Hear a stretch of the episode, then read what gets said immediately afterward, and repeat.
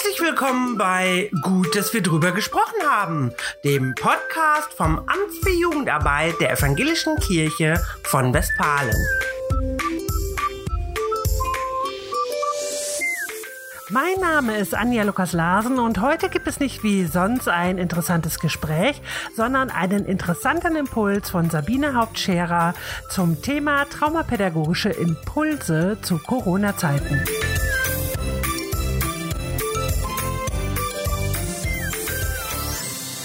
Impulse der Traumapädagogik in Corona-Zeiten. Was ich als Expertin für Traumapädagogik zu Corona zu sagen hätte, werde ich immer öfter gefragt. Dass Corona-Zeiten alte Traumata reaktivieren können, habe ich dann geantwortet.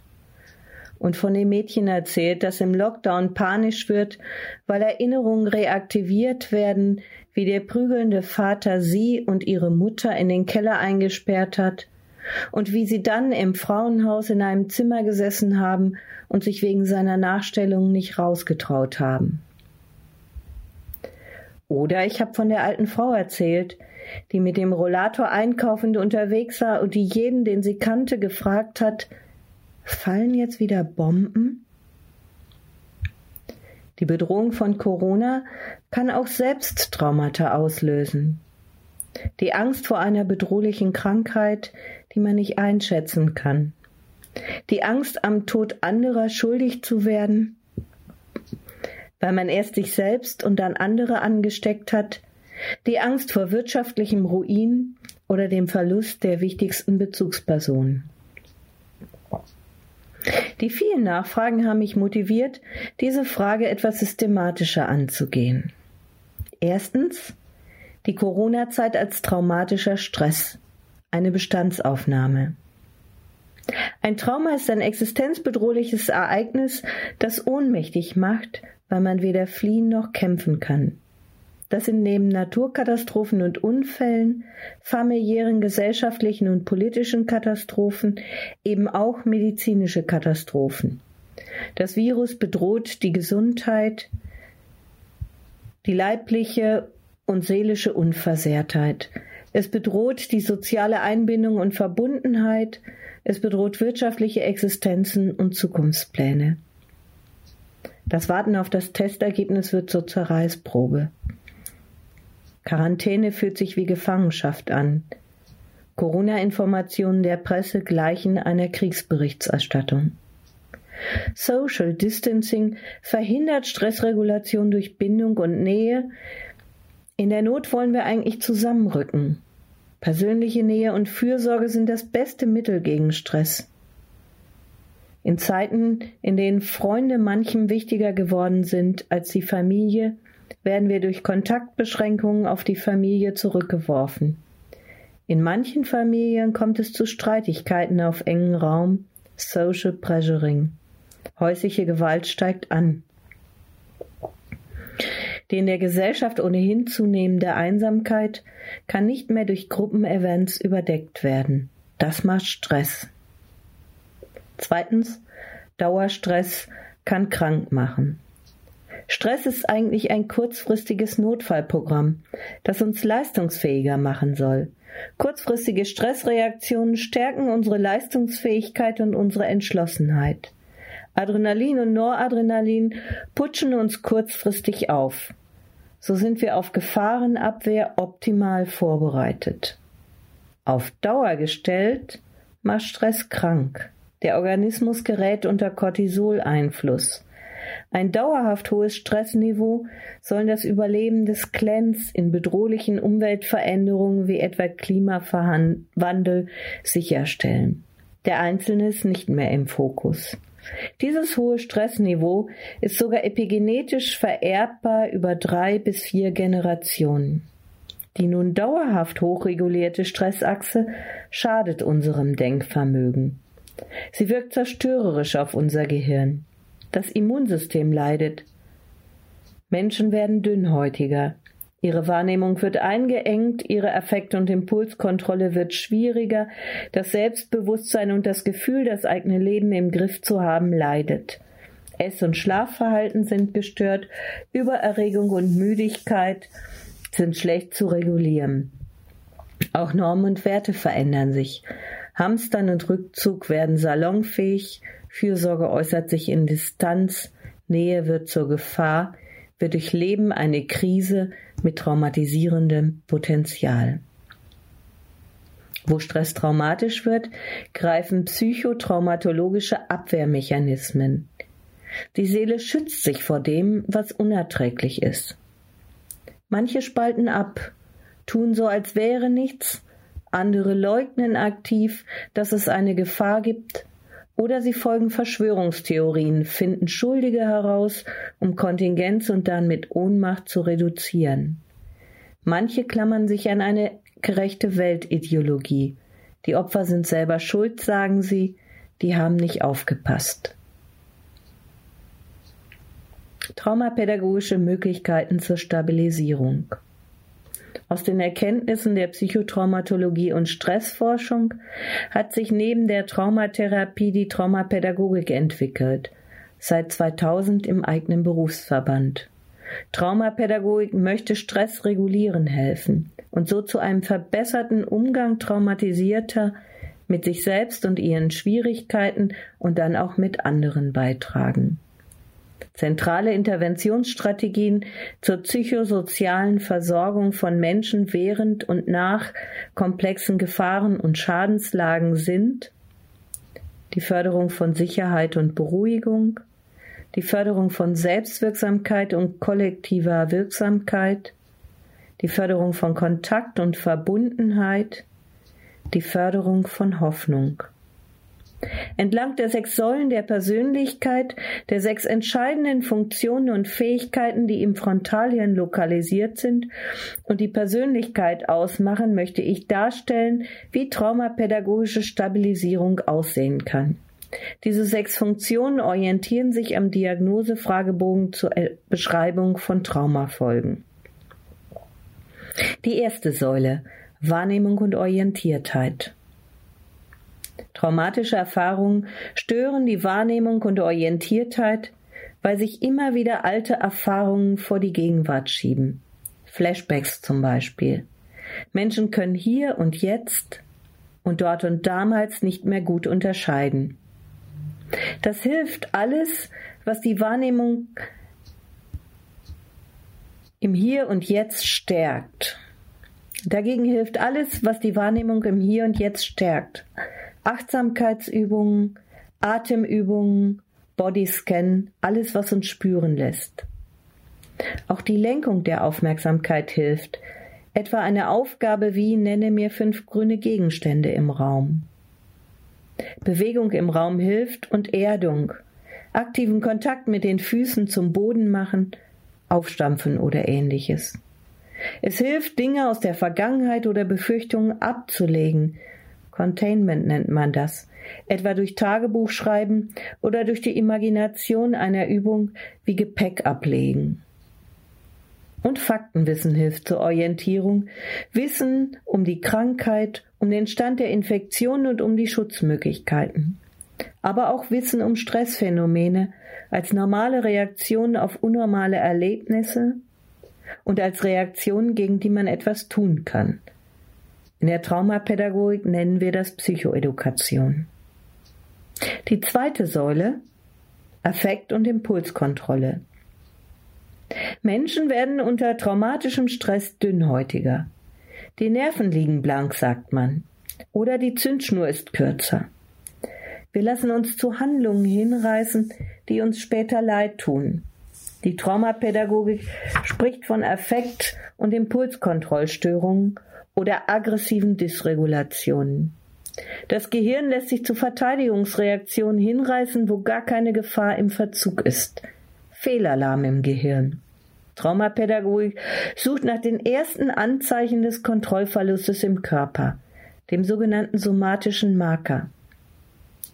Denn wenn ich weiß, wie es sich anfühlt, kurz bevor das Notfallprogramm anspringt, dann kann ich noch bremsen, kann mich aktiv beruhigen oder mich aus dem Verkehr ziehen.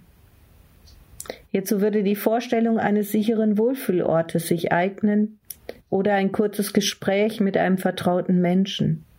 Eine gute Notfallmaßnahme, um Aufregung zu stoppen, ist die Ausatemstopptechnik. Man atmet ganz tief aus und hält vor dem nächsten Einatmen die Luft an.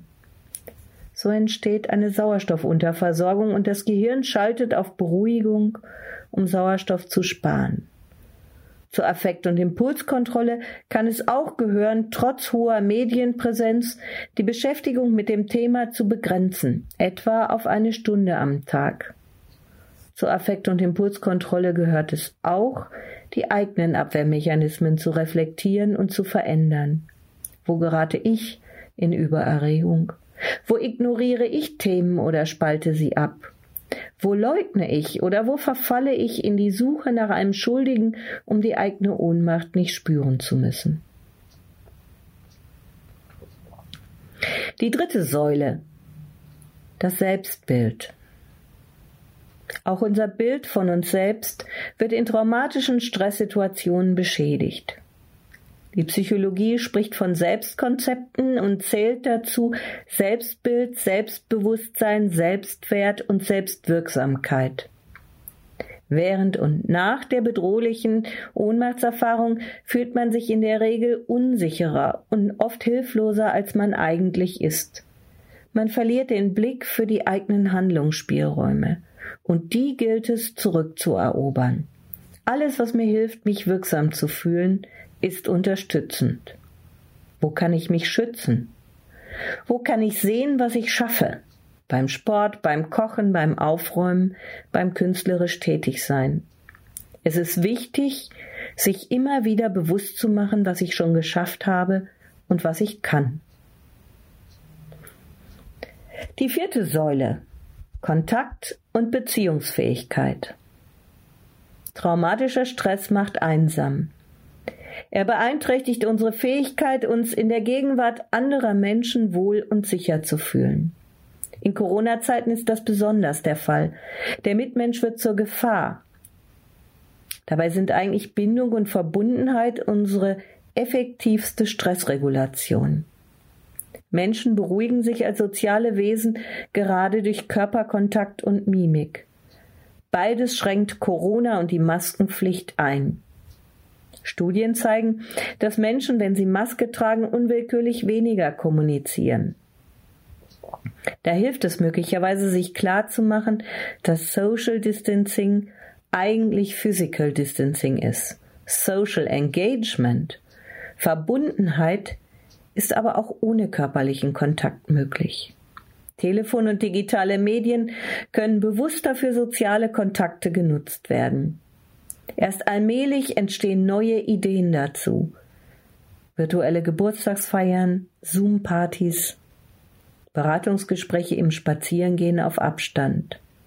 Aber auch alte Ideen kann man nutzen. Briefe schreiben, für jemanden eine Kerze ins Fenster stellen, füreinander basteln, backen, einkaufen gehen. Die Kinder können im Garten spielen und die Großeltern vom Balkon oder durch die Terrassentür winken. Eine Idee fand ich so schön, dass ich sie weitergeben will. Ein Paar hat für ein anderes gekocht, hat ihnen das Essen vor die Tür gestellt und dann haben beide Paare dies Essen gegessen und Wein getrunken, je in ihrer Wohnung und dabei von einem, vor einem Laptop gesessen und sich per Videokonferenz unterhalten. Für Kinder entsteht Sicherheit durch Bindungspersonen, durch Erwachsene, die ihnen das Gefühl geben, dass sie klüger, weiser und stärker sind und die Kontrolle haben. Klare Informationen und Handlungsempfehlungen, die nachvollziehbar sind und kontinuierlich durchgehalten werden, erhöhen die Sicherheit. Da gab es bei den Erwachsenen und ihren Regeln in den vergangenen Wochen und Monaten noch Luft nach oben. Die fünfte Säule Körperregulation. Auch die Regulation der eigenen Körperfunktionen leidet unter Dauerstress. Das Essverhalten ändert sich. Es entsteht Hunger nach Notfallessen, zu süß, zu fettig, zu viel. Es kommt zu Schlafstörungen, Müdigkeit, Unter- und Übererregungszuständen und psychosomatischen Beschwerden. Hier hilft ein bewusster Blick auf Selbstfürsorge. Bewege ich mich ausreichend? Denn dadurch werden Stresshormone abgebaut. Wie kann ich mich gesund ernähren? Stress fördert die Übersäuerung im Körper. Kann ich mich basischer ernähren? Ist meine Schlafhygiene ausreichend? Keine Medien und keine Nachrichten vor dem Schlafengehen? Schließlich die sechste Säule. Normen und Werte. Auch die Normen und Werte verändern sich unter traumatischem Stress. Das Weltbild verändert sich. Neugier wird weniger. Die Welt wird als bedrohlich erlebt. Egoismus wird als Selbsterhaltung salonfähig. Ängstliche hamstern Klopapier und drängen andere von den Regalen weg. Andere fragen sich, warum sie Masken tragen sollen, wenn die doch eher andere als sie selber schützen. Darf man Alte und Sterbende noch besuchen? Darf man durchseuchen lassen, wenn dann einige Bevölkerungsgruppen extrem gefährdet sind? Darf man die Wirtschaft herunterfahren? Wirtschaftliche Existenz und Gesundheit gegeneinander ausspielen? Welche Risiken darf man in Kauf nehmen? Auch hier tut eine parteiliche Haltung für Verbundenheit und gegen Gewaltnot. Ehrfurcht vor dem Leben, wie es Albert Schweitzer sagt. Spirit of Non-Violence hat Mahatma Gandhi es genannt.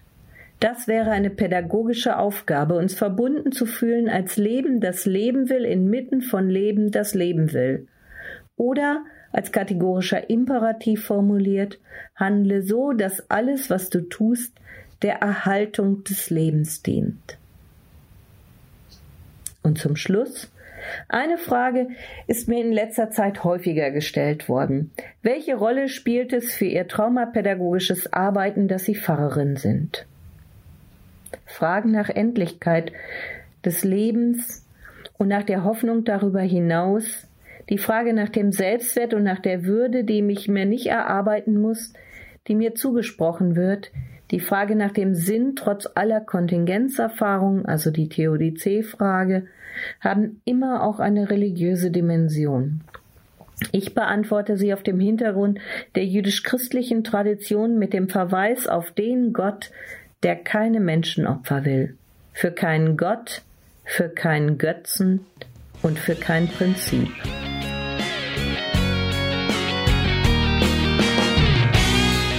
Vortrag und weitere hilfreiche Informationen zum Thema Traumapädagogik findet ihr auch unter Jünger-Westfalen unter dem Handlungsfeld Traumapädagogik.